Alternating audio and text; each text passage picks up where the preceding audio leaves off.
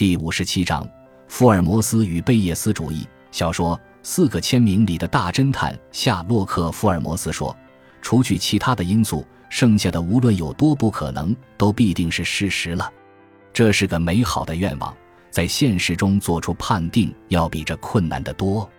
除非从逻辑上看完全没有可能，否则事件的发生总是存在微小的可能性。也许是在收集数据的过程中出了错，数据被扭曲了，所以事件变得不可能发生了。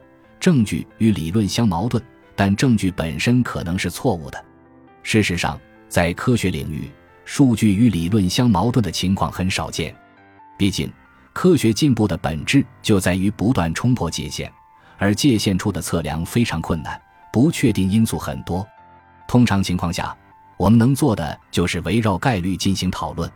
因此，要使福尔摩斯的话更接近现实，我们不妨把它改为：除去更不可能的，剩下的很可能就是事实了。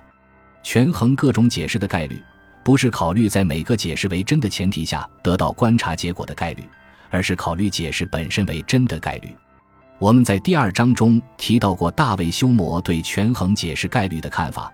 他写道：“任何证据都不足以确立一个奇迹，除非它的力量太强。”使他的虚妄比他欲建立的那种事实更为神奇。